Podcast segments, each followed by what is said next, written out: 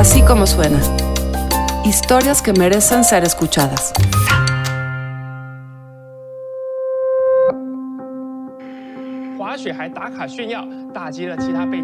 Coronavirus crisis in the US. como COVID-19. now infected with COVID-19. Entre Tijuana y San Diego está la frontera terrestre más cruzada del mundo.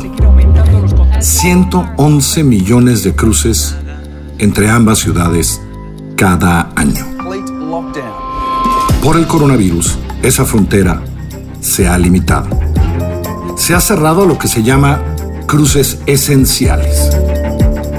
¿Qué significa esto para ambas ciudades y qué significa sobre todo para las personas que están acostumbradas a vivir en ambos lados de la frontera?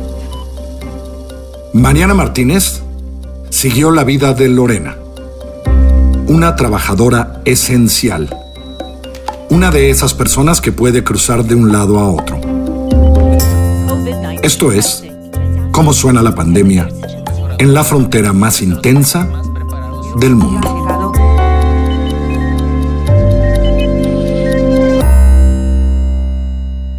Ni una hora después del anuncio del cierre parcial de la frontera entre México y Estados Unidos, en la garita de San Isidro, en Tijuana, ya se vivían las consecuencias. As we did with Canada, we're also working with Mexico to implement new rules at our ports of entry to suspend non essential travel. Hacía días que la frontera estaba semivacía por el cierre de escuelas y comercios en San Diego, California. Hola, ¿cómo están? Esto es el en vivo de la reportera de televisión, Claudia Orozco. Hoy la garita se recuperó, de nueva cuenta hay filas. Esto es la Sentry, llena.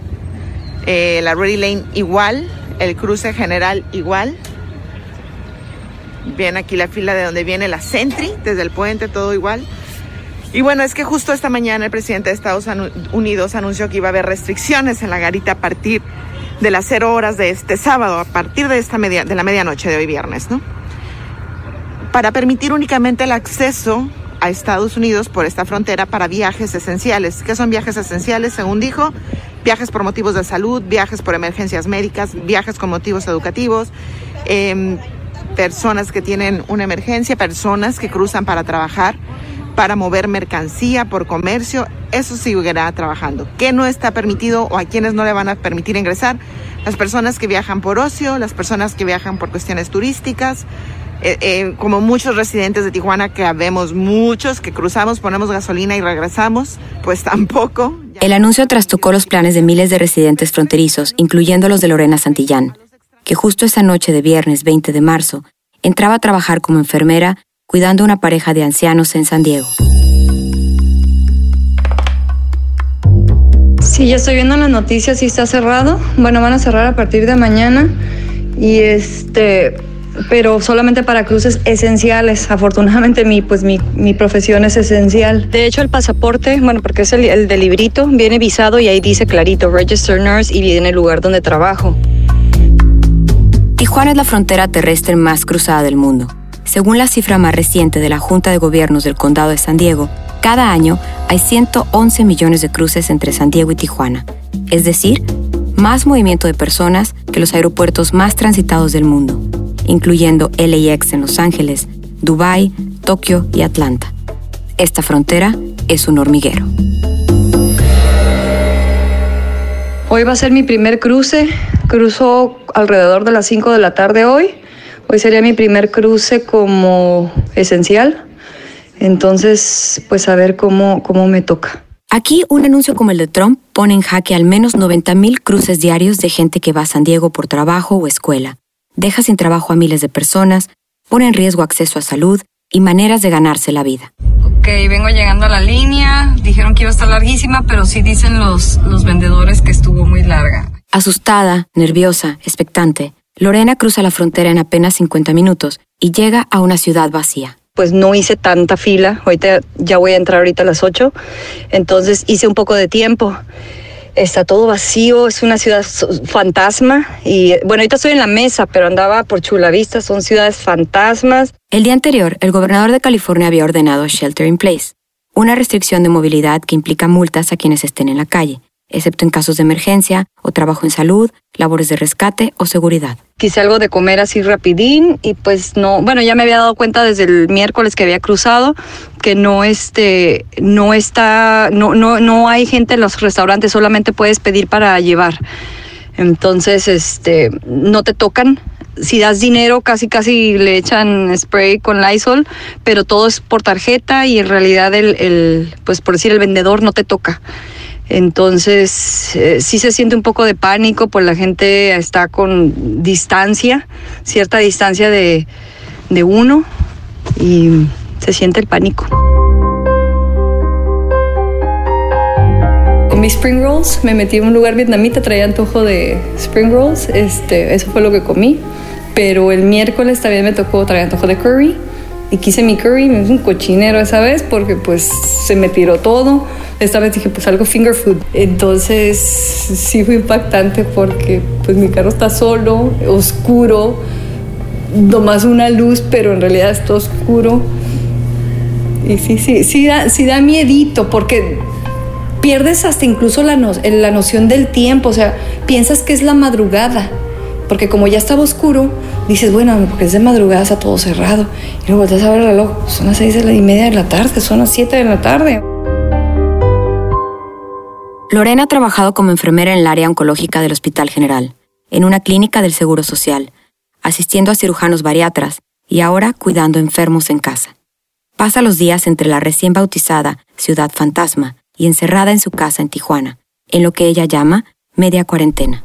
Soy la primera persona que recibe en su casa desde hace dos semanas. Hey, hello. Sin beso. Qué raro, ¿no?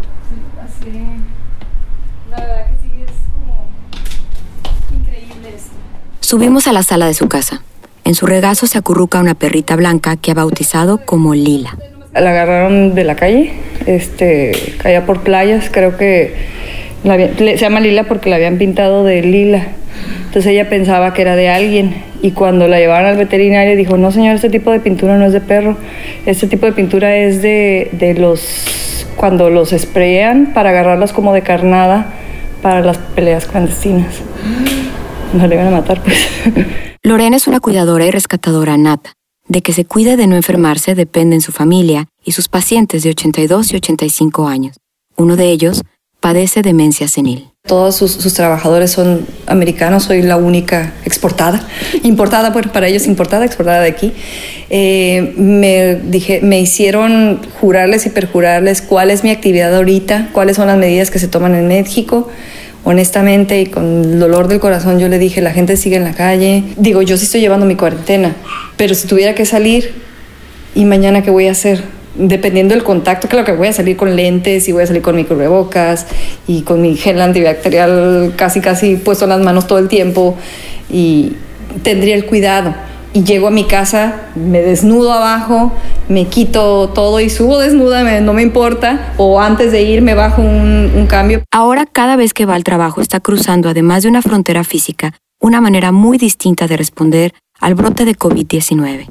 Hoy, por ejemplo, salió de su casa a reparar la pantalla de su celular porque se le estrelló. Ahorita que vengo saliendo del mercado de todos, que fui a arreglar el teléfono, lleno. Estoy viendo un salón de belleza, vengo por aquí pasando por hipódromo, lleno.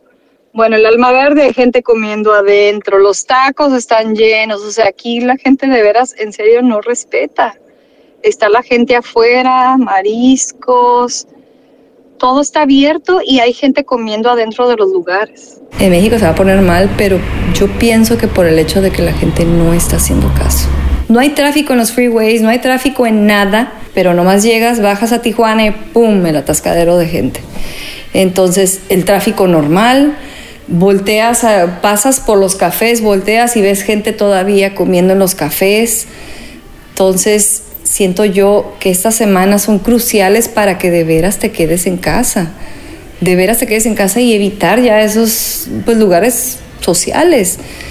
No tenemos que estar encerrados. Es, es responsabilidad tanto para los tuyos como para las demás personas. Mientras el presidente seguía besando gente en mítines e invitando a las familias a salir y abrazarse, Lorena hubiera preferido que la gente escuchara el mensaje del subsecretario de Salud, Hugo López Gatel. Yo siempre digo, si supieran el número de ventiladores que hay en los hospitales, no saldrías de casa. Si supieras cómo está el general o cómo están los hospitales, no saldrías de casa, porque no te la ibas a arriesgar.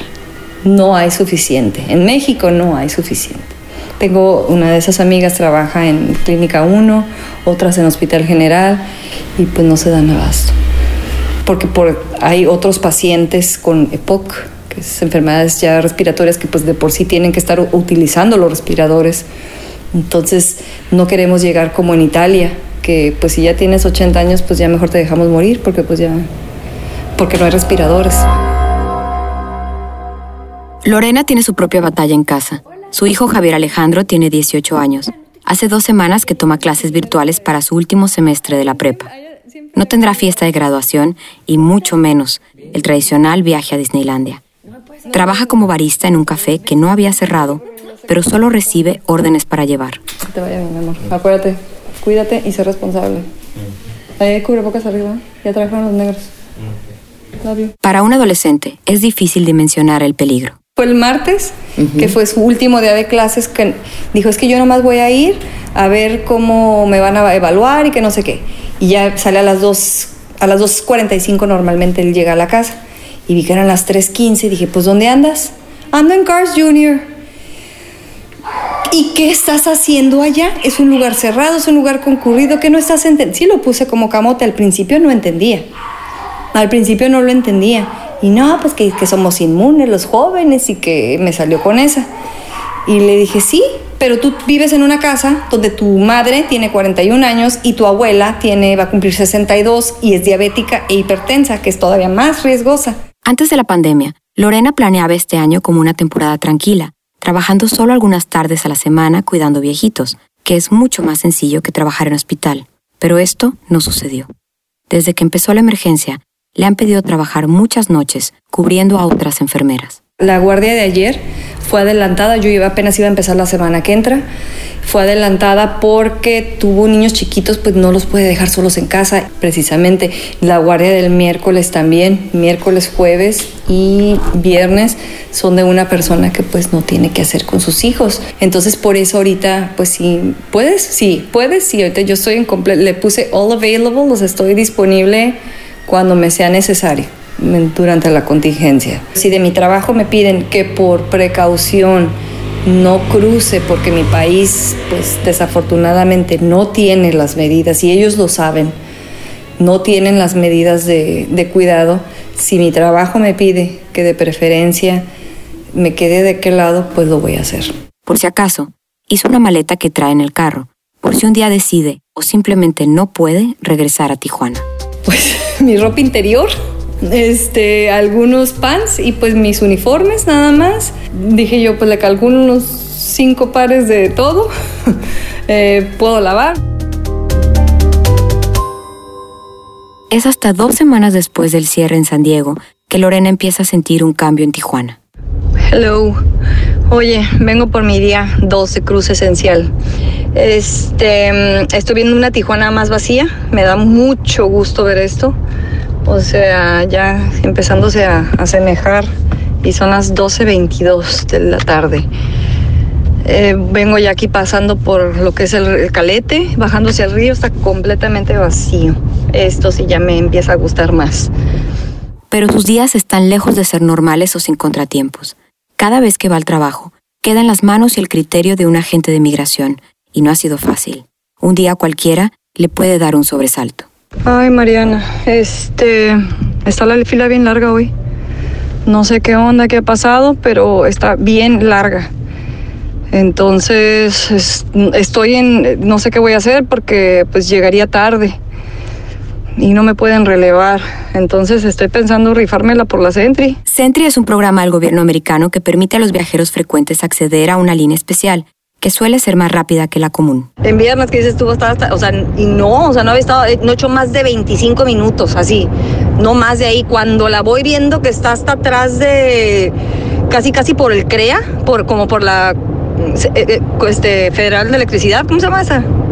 Es, pues casi me da un infarto. Ay, Marianita, me están temblando las piernas todavía. Pues me la crucé, me la rifé por la Sentry. Lo bueno es que mis placas ya habían llegado el miércoles, creo, y luego, luego yo la, la ¿cómo se dice? Lo metí a la Sentry, pues, o sea, lo, lo enrolled a la Sentry. Nomás estaba esperando a que me notifique y pagué y todo el show. Estaba esperando que me llegara la notificación. Y este, me la rifé así, casi chillando, güey, así llegué, pues me mandaron inspección secundaria y ya, pues yo, toda histérica, ya cuando me dijo, ¿y por qué no lo has metido, la, por qué no lo has metido a la centro? Le dije, no, es que ya lo hice, le dije, ya lo hice, creo que el miércoles, el día que me llegaron las placas, este, y pagué. Y ya con esas placas, y le dije, pues sí, y ya fue, las, las metió al sistema y ya me dejó ir, que ya puedo cruzar por la Sentry, que ya no más que, que lo que no supera comunicarme con el con el CBP porque la neta casi le llego chillando. Fue una suerte que se topara con ese agente de migración y no con quien quisiera amonestarla, meterle una multa o hasta quitarle la visa. Que nunca lo había hecho, pero, pero pues es que la neta nunca lo había hecho si no fuera de emergencia. O sea, son mis viejitos y yo no los voy a dejar, la muchacha no puede quedarse tarde, no hay nadie que me reemplace. Entonces, este, me la rifé y salí avante. En este caos, para Lorena ha sido vital mantener una cierta sensación de normalidad. Sorry, ya no te escribí, me vengo levantando, la verdad. Pues estuve toda la noche en pie y hasta ahorita llegué y me dormí. Anoche, sí, sí me llevé un libro, de hecho, el de Barack Obama que viste aquí en la casa. Ya lo empecé a leer, hice yoga. Claro que tuve noche ocupada, pero en mis tiempos libres hice yoga, lagartijas, abdominales. Cada mañana Lorena sale de trabajar después de no dormir toda la noche. Recorre las calles vacías de Ciudad Fantasma. Su mochila con ropa e incertidumbre en la cajuela. Antes de volver a Tijuana, pasa a una tienda por comida para sus perros. Su uniforme de enfermera, ahora en el vaivén de la frontera, es visto con un nuevo aire de admiración y respeto. Y al momento del cruce no me dicen nada. En cuanto ven que soy enfermera y me ven el, el, el gafete, pues no, me dice nada. Incluso uno me dijo, gracias por tu servicio. Y, yo no le contesté, pues, y gracias a ti por tu servicio. Porque pues también él está ahí, ¿no? Entonces, este, así nos contestamos y nos felicitamos. Me dijo también la cajera, este, ay, muchas gracias por tu servicio, eres una héroe, que no sé qué, era una muchacha en inglés. Y yo también le contesté lo mismo, le dije, gracias, le dije, pero también gracias a ti. Le digo, tú también eres un héroe, le digo, porque también vienes para acá y este, a trabajar y a dejar todo.